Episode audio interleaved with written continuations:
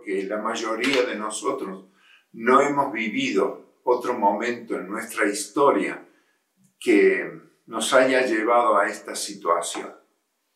Pero es interesante analizar un poquito las situaciones de muchos corazones, cómo este, esta pandemia ha abierto el corazón de las personas y ha manifestado, ha mostrado en muchísimas, muchísimas de ellas, ha mostrado esa, esa necesidad de seguridad. O quizás podríamos ponerlo en lo negativo, esa inseguridad que los corazones tienen. Muchos se han dado cuenta que todo el esfuerzo, todo el trabajo que han desarrollado durante toda su vida, hoy en día, todo eso no puede darles el descanso y la paz que sus corazones están buscando. Hay inquietud, hay desasosiego, hay nerviosismo, no sabemos a dónde va a terminar y todo esto genera en el corazón de muchos una inquietud que les lleva a perder la paz interior. Yo quisiera hablarles en esta mañana acerca de dónde encontrar esa paz. Quisiera hablarles en esta mañana acerca de cómo en medio de la tempestad, en medio de los problemas, nosotros podemos pararnos con firmeza y aún viento, aún viendo el, el viento tronar y y todas las, nubes revolucionadas a nuestro lado, nosotros podemos llegar a tener paz en el corazón. Quisiera hablar tal vez a aquellos que nunca han experimentado en sus corazones el perdón de todos sus pecados. Quisiera hablarles a aquellos que tal vez nunca han experimentado la real presencia de Dios en sus vidas.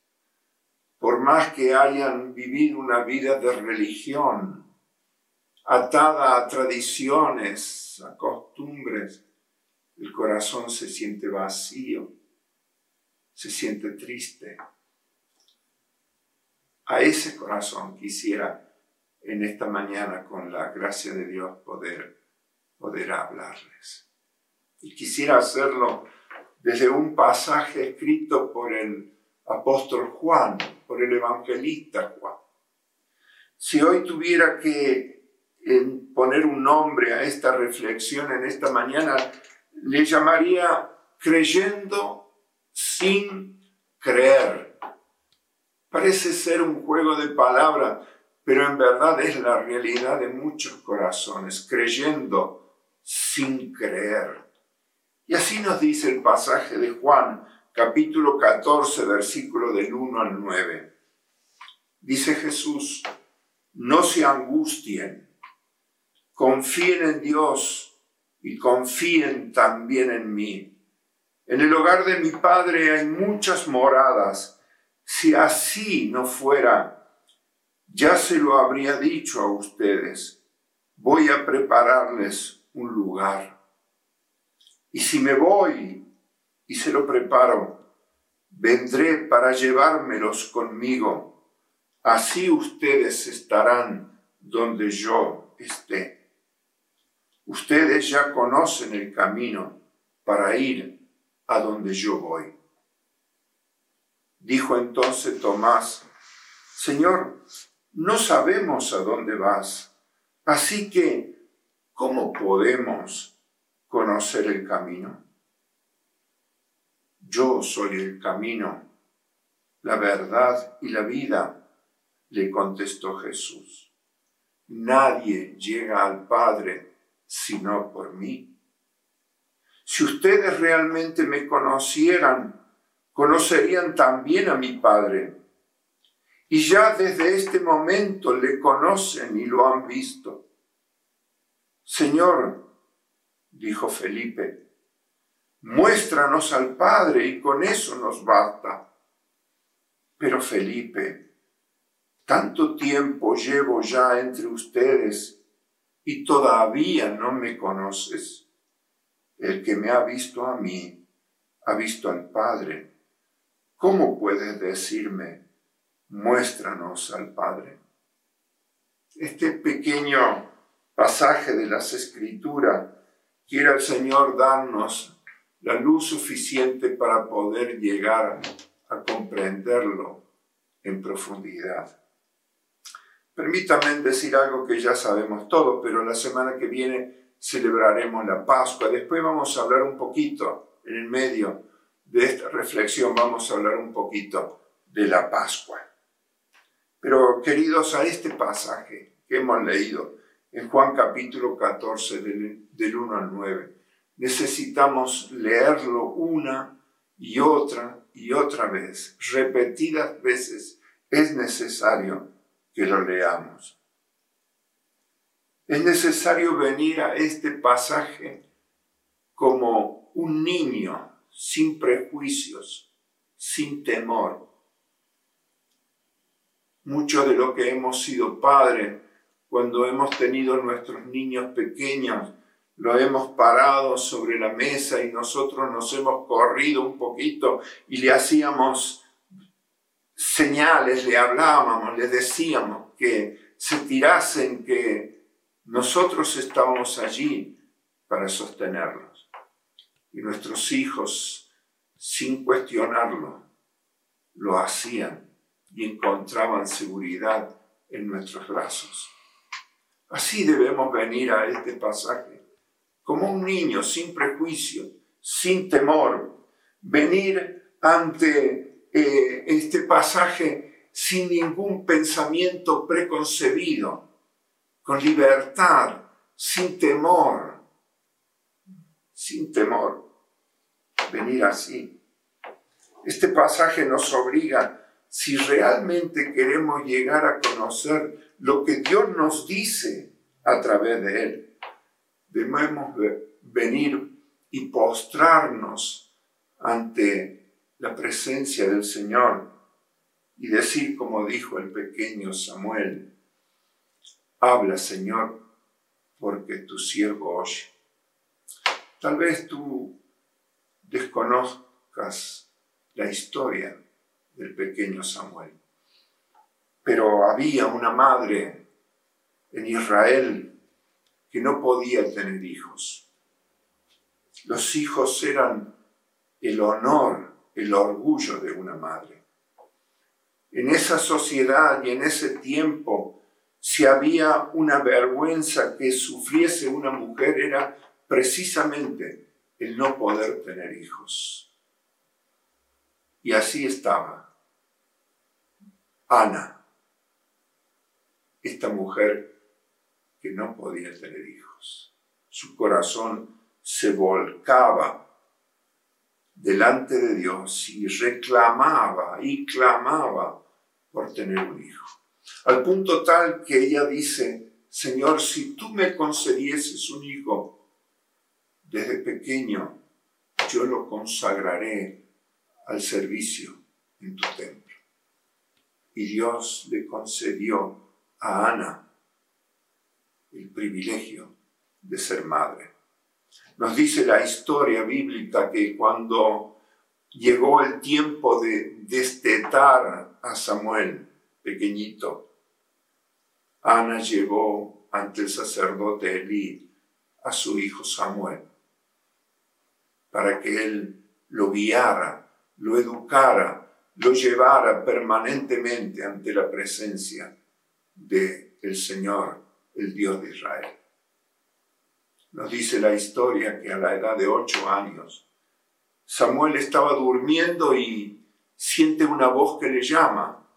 Y él pensando que era Elí el que lo llamaba, corriendo va ante la presencia del sacerdote Elí, le dice, Elí, Elí, aquí estoy, ¿qué necesitas? No, yo no te he llamado, vete y acuéstate en paz una vez, dos veces.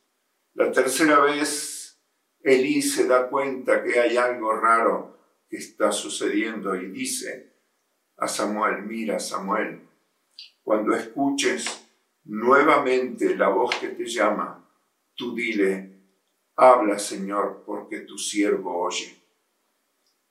Con esta actitud de nuestro corazón es que debemos venir esta mañana frente a este pasaje y decirle, tú que nos estás viendo, cada uno de nosotros poder decirle, hable, Señor, porque tu siervo oye. ¿Qué les dice Jesús a sus discípulos? Como hemos leído. Ahora miren, nosotros hemos creado todo un halo de espiritualidad, un halo de misticismo, de santidad sobre la palabra discípulo, pero en realidad discípulo es un seguidor, un seguidor del maestro, alguien que acompañaba al maestro. Sócrates tenía discípulos, Platón tenía discípulos, Mahatma Gandhi tenía discípulos, cantidad de personas alrededor del mundo tienen discípulos, personas que pasan tiempo con el maestro, aprenden del maestro, escuchan al maestro, ponen en práctica lo que les enseña el maestro, obedecen al maestro. Esto es ser un discípulo. Ahora, si tú pasas tiempo con Jesús orando, y permítame decirte que orar es abrir nuestro corazón delante de Dios es volcar nuestro interior, abrir nuestro corazón, nuestro interior ante la presencia de Dios y manifestar aquello que está en lo profundo de nuestro ser. Es hablar con Dios, como un niño habla con su padre. No utilizo la palabra rezar, porque rezar es repetir una oración no es algo espontáneo que surja, que nazca de tu propio, de nuestro propio corazón. Si tú pasas tiempo con Jesús, hablas con Jesús, si tú aprendes de Jesús, el Maestro, si permites ser enseñado por Jesús. Ahora, ¿cómo puede Jesús enseñarte? ¿Cómo puedes tú aprender de Jesús? Mira, hay solo un camino para aprender de Jesús. Y es leyendo su palabra, la Biblia. Así aprendemos a conocer la voluntad, la persona de Jesús. Si obedeces a Jesús el Maestro, entonces tú eres un discípulo suyo un seguidor suyo. ¿Y qué le dice Jesús a sus seguidores? No se angustien, confíen en Dios, confíen también en mí. Así ha comenzado el pasaje que hemos leído. Confiar. Mira, podemos nosotros confiar en algo o podemos confiar en alguien. Si tú confías en algo para no estar angustiado, vivirás angustiado, cualquiera sea la situación que te toque vivir. Si tú confías en alguien que no sea Cristo, vivirás angustiado no importa la situación que te toque vivir. Hoy vivimos un tiempo difícil, en verdad. Las redes, lo que nos muestran, y si somos honestos con nosotros mismos, lo que nos muestran las redes es la hipocresía del corazón del ser humano cuando las cosas se ponen feas, no se nos cae de la boca la palabra Dios. Prometemos mil promesas en este tiempo. Hacemos cadenas de cualquier mentira o de cualquier engaño, de cualquier estupidez. Pero cuando pase este tiempo, las mismas bocas que hoy se llenan con la palabra, con el texto, con los buenos deseos, las buenas intenciones de Dios, mañana lo olvidara. Quizás alguna vez hemos escuchado, pero para muchos Dios es como un bombero. Cuando se les quema la casa, lo llaman. Cuando el fuego se apaga, lo mandamos de nuevo al cuartel. Al hacer yo la experiencia, hermanos, de leer y releer este pasaje, a pesar de conocerlo de memoria por tantos años, me ha llevado a pensar me ha llevado a pensar que decir que soy cristiano no significa conocer el profundo significado de esa expresión. Permíteme decirte que no es lo mismo creer en Dios que creerle a Dios. La Biblia nos dice que los demonios creen y tiemblan. Pero Jesús nos dice, vosotros sois mis discípulos si hacéis lo que yo os mando. Permítanme contar una, mi propia experiencia. Creo que muchos de las personas que me están viendo en esta mañana conocen experiencia, pero por muchos años, por más de 20 años, he trabajado entre musulmanes, compartiendo la experiencia de mi propio corazón cuando yo conocí a Cristo como mi Señor y mi Salvador personal. Y es interesante porque los musulmanes entienden muy bien la diferencia que hay entre un cristiano y un seguidor de Jesús. Y está la diferencia. Un seguidor de Jesús, un discípulo de Jesús, alguien que pasa tiempo con Jesús, alguien que invierte tiempo Que obedece, que le sigue, que le cree. Muchas veces los seres humanos, los cristianos, aceptamos verdades, y digo verdades con minúscula, sin haber invertido el tiempo en conocer la verdad con mayúscula. Conocemos muchas verdades, pero hay una sola verdad, absoluta, absoluta nos jugamos el futuro de nuestra eternidad. Muchos pueden dar más importancia a ganar 10, 100, mil o un millón de dólares que considerar de extrema importancia su destino eterno.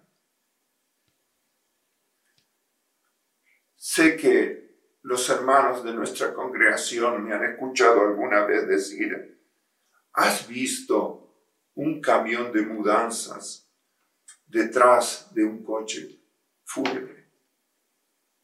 Hemos venido desnudos y desnudos nos iremos.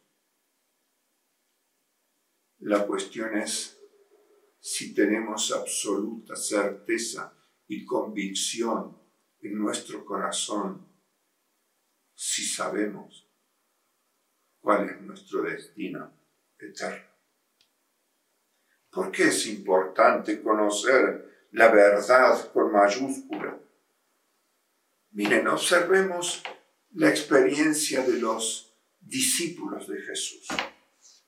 Jesús los llamó a cada uno por su nombre propio y le siguieron. Y nos dice la Biblia en Marcos capítulo 3 que estableció a doce para que estuviesen con él y para enviarlos a predicar, para que tuviesen autoridad para sanar enfermedades y para echar fuera demonios. Jesús llamó a sus discípulos a cada uno por su nombre. Los discípulos vieron la primera señal de Jesús en las bodas de Caná de Galilea al convertir el agua en vino. En el Evangelio de Juan, capítulo 2. Ahora miren, es interesante que la Biblia nos dice que no fue el primer milagro. Dice señales, señales. Este principio de señales, dice la escritura. No dice milagro. ¿Por qué no dice milagro? Porque una señal indica un sentido. Una señal indica una ruta a seguir. Una señal nos indica un destino a llegar. Y sigue diciendo la escritura que hizo Jesús en Cana, en Cana de Galilea y manifestó su gloria. Este principio de señales hizo Jesús en Cana de Galilea y manifestó su gloria. ¿A quiénes manifestó su gloria?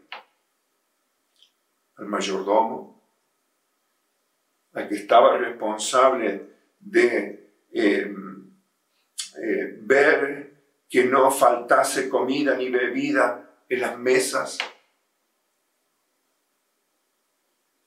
Aquellos camareros o mozos que servían, a los sirvientes que llenaron los cántaros de agua que luego se convirtió en vino,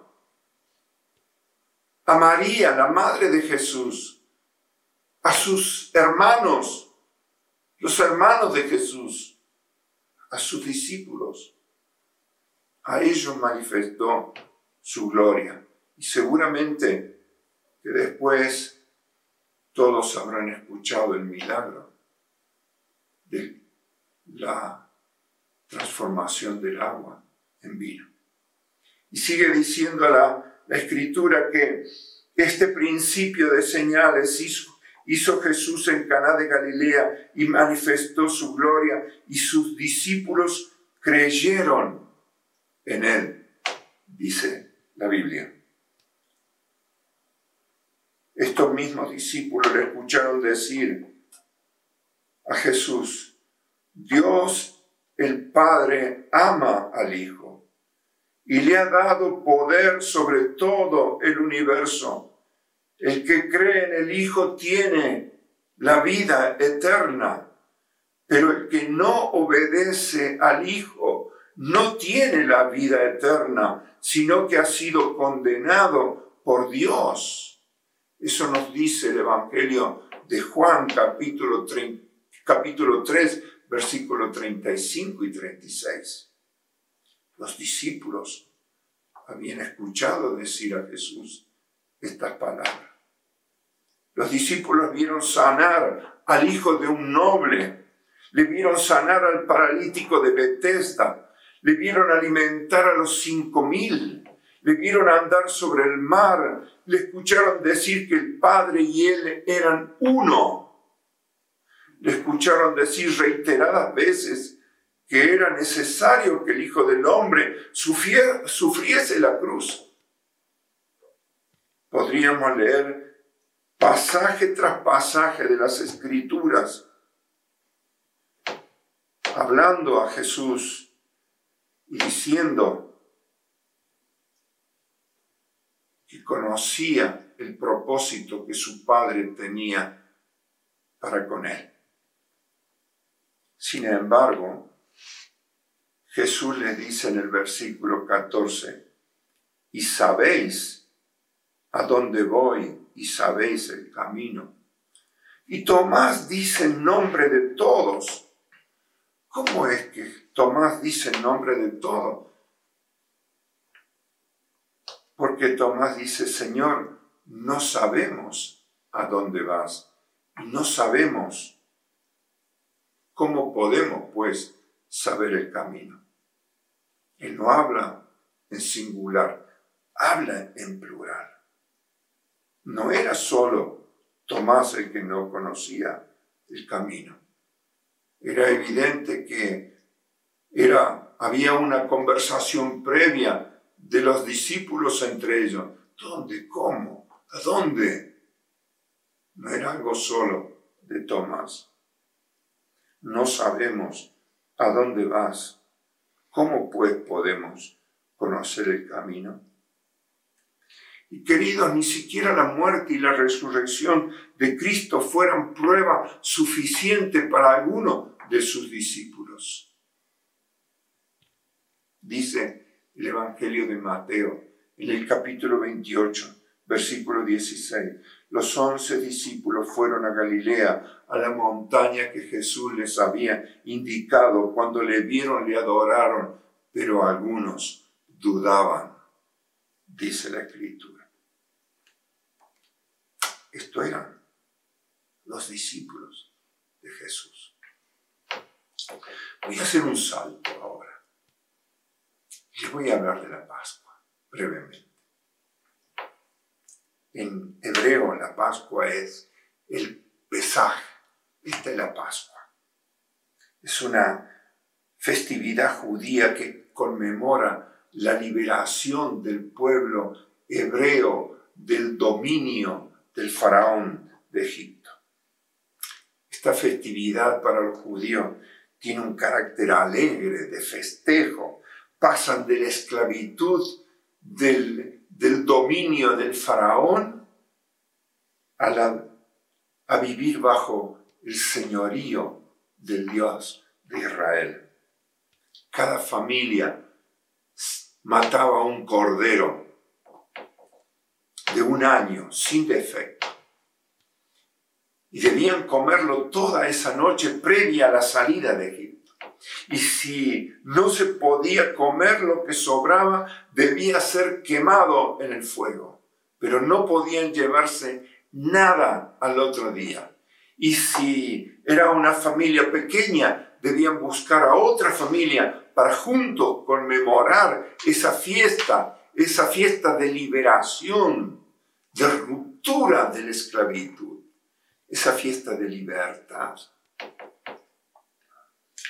Para los cristianos la Pascua tiene un doble significado. Por un lado, la muerte del Cordero de Dios. Y en segundo lugar, se festeja la resurrección de Cristo, la liberación de nuestros pecados. Para los judíos, liberación festejo, nuevas expectativas y nuevas esperanzas. Para el mundo occidental y cristiano, una fecha con olor a muerte, a un Cristo que todavía, que todavía está colgado en el madero de una cruz, sin comprender que esa muerte trajo libertad de las ataduras del pecado y del demonio. Cristo ya no está clavado en una cruz. Ha resucitado. Ha traído libertad, libertad a tu vida, libertad del temor, libertad de la angustia, libertad de la incertidumbre, traído libertad. Cristo ya no está clavado en una cruz. Continúo con el pasaje de Juan capítulo 14. Dijo entonces Tomás, Señor, no sabemos a dónde vas, así que, ¿cómo podemos conocer el camino? Y Jesús responde, yo soy el camino, la verdad y la vida. Nadie llega al Padre sino por mí. Ahora, ¿qué quiso decir Jesús cuando él expresa, yo soy el camino, yo soy la verdad, yo soy la vida? Mire lo que dice el mismo evangelista Juan en el capítulo 8, versículos 56 al 58. Dice así. Cuando los discípulos, cuando, perdón, los fariseos le preguntan a Jesús, ¿y tú quién eres? Dijo Jesús, vuestro padre Abraham se regocijó esperando ver, el, ver mi día y lo vio y se alegró. Por esto los judíos le dijeron, ¿aún no tienes 50 años y has visto a Abraham? Jesús les dijo, en verdad, en verdad os digo, antes que Abraham naciera, yo soy. Entonces tomaron piedras para tirárselas, pero Jesús pasó en medio de ellos y se alejó. ¿Por qué quisieron apedrear? ¿Por qué esa respuesta tan violenta de los judíos cuando Jesús se expresa, yo soy? Esto indica que los judíos sabían muy bien a quién se estaba comparando, con quién, al nivel de quién se estaba poniendo Jesús se estaba igualando al Dios de los hebreos, al llamarse a sí mismo, yo soy el camino. Miren, si Jesús hubiera querido decir que Él existía antes de los tiempos de Abraham, Él hubiera dicho, antes que Abraham fuera, yo era pero no usa ese término. Él dice, yo soy, yo soy. Jesucristo afirmó ser el yo soy del Antiguo Testamento. Cuando Moisés, ante em, el mandato, la encomienda de Dios para que Moisés sacase al pueblo de Israel de las garras del imperio egipcio Moisés expresa, abre su corazón ante Dios y le dice, ¿quién soy yo? dice Moisés, para que vaya Faraón y saque de Egipto a los hijos de Israel. El Señor le respondió, ve, porque yo estaré contigo y esto te será señal de que yo te he enviado cuando hayas sacado de Egipto al pueblo, serviréis a Dios sobre este monte. Dijo Moisés a Dios, He aquí yo llego a los hijos de Israel y les digo, el Dios de vuestros padres me ha enviado a vosotros. Si ellos me preguntaron, me preguntasen, ¿cuál es su nombre? ¿Qué les responderé? Y respondió Dios a Moisés, yo soy el que soy. Así dirás a los hijos de Israel, yo soy, me envió a vosotros. Por esta razón, queridos, el apóstol Pablo, cuando escribe en su carta a la iglesia que estaba en Filipos, les dice, Dios le exaltó hasta lo sumo y le otorgó el nombre que es sobre todo nombre, para que en el nombre de Jesús se doble toda rodilla de lo que están en el cielo y en la tierra y bajo la tierra, y toda lengua confiese que Cristo Jesús es el Señor para gloria de Dios Padre. Jesús es el Señor. Ahora, tenemos que leer con atención la palabra de Dios. Dios le otorgó un nombre que es sobre todo nombre, para que en el nombre de Jesús se doble toda rodilla de lo que están en los cielos, de lo que están en la tierra y bajo de la tierra. Jesús es el único. Él es el Quirios, es el amo, el soberano, Señor, el único Señor. Varias veces en el Evangelio de Juan, Jesús afirma ser el gran yo soy. Varias veces. Él se describe a sí mismo como el único que puede satisfacer las grandes necesidades del hombre en la vida. Jesús alimentó a los cinco mil y declaró, yo soy el pan de vida. Solo Él es capaz de satisfacer la mayor hambre espiritual en tu vida. Podrás estar rodeado de lo que a ti tu mente te permita pensar y creer. Pero solo Jesús es el pan que puede alimentar tu vida, tu vida espiritual. Es el único que puede traer seguridad. El único que puede traer paz. Es el único que puede poner confianza, darte confianza. Es el único que en medio de las situaciones más adversas de la vida, Él dice, no te angusties, creed Jesús dijo, yo soy la luz del mundo. Jesús es la única luz que necesitas para guiarte en la santa presencia de Dios.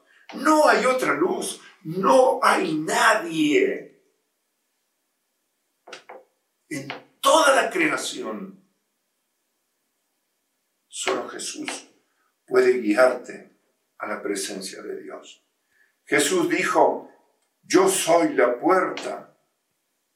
Yo soy la puerta. Todas las demás puertas llevan por el mal camino y la destrucción eterna. Jesús es la entrada a la vida eterna. No hay otro. No hay otra puerta. Solo Jesús. Jesús dijo, yo soy el buen pastor cada persona, cada individuo, cada hombre y mujer es como un cordero extraviado y perdido que está capturado en la zarza del pecado. Jesús es el único buen pastor. Él te llevará de la mano y te conducirá a la presencia del Padre y te dará sustento. El Señor es mi pastor, nada me faltará. En lugares de delicado pasto me hará descansar, junto a aguas de reposo me guiará. Pastoreará mi alma. Solo Jesús. Jesús conquistó la muerte. Él dijo, yo soy la resurrección y la vida. De hecho, esta es la gran evidencia y que Jesucristo es el gran yo soy el que soy. Él murió, fue enterrado y tres días después resucitó de entre los muertos. Porque Él está vivo. Él puede dar vida a tu vida. ¿Qué vas a hacer con Él ¿Qué vas a hacer con él? Yo soy. ¿Qué vas a hacer? Seguir creyendo sin creer. Seguir siendo un cristiano sin Cristo en tu corazón. O serás un seguidor de Jesús.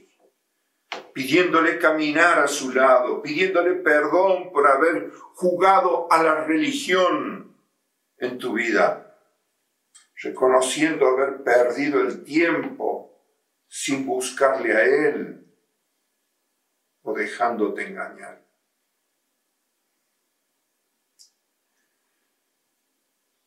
Quiero en lo profundo de tu corazón que puedas expresar diciendo, Señor, hoy te quiero conocer. Hoy quiero conocer, experimentar el perdón de todos mis pecados. Hoy quiero pasar de muerte a vida. Hoy quiero ser liberado de todas mis ataduras, de todo mi pecado. Quiero vivir libre, Señor, tomado de tu, de tu mano. Jesús dice, el que a mí viene, no le echo fuera. Esta es nuestra experiencia.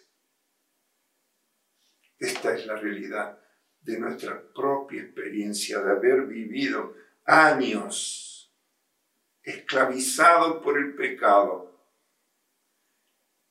Y alguien un día pudo hablar de la misma manera,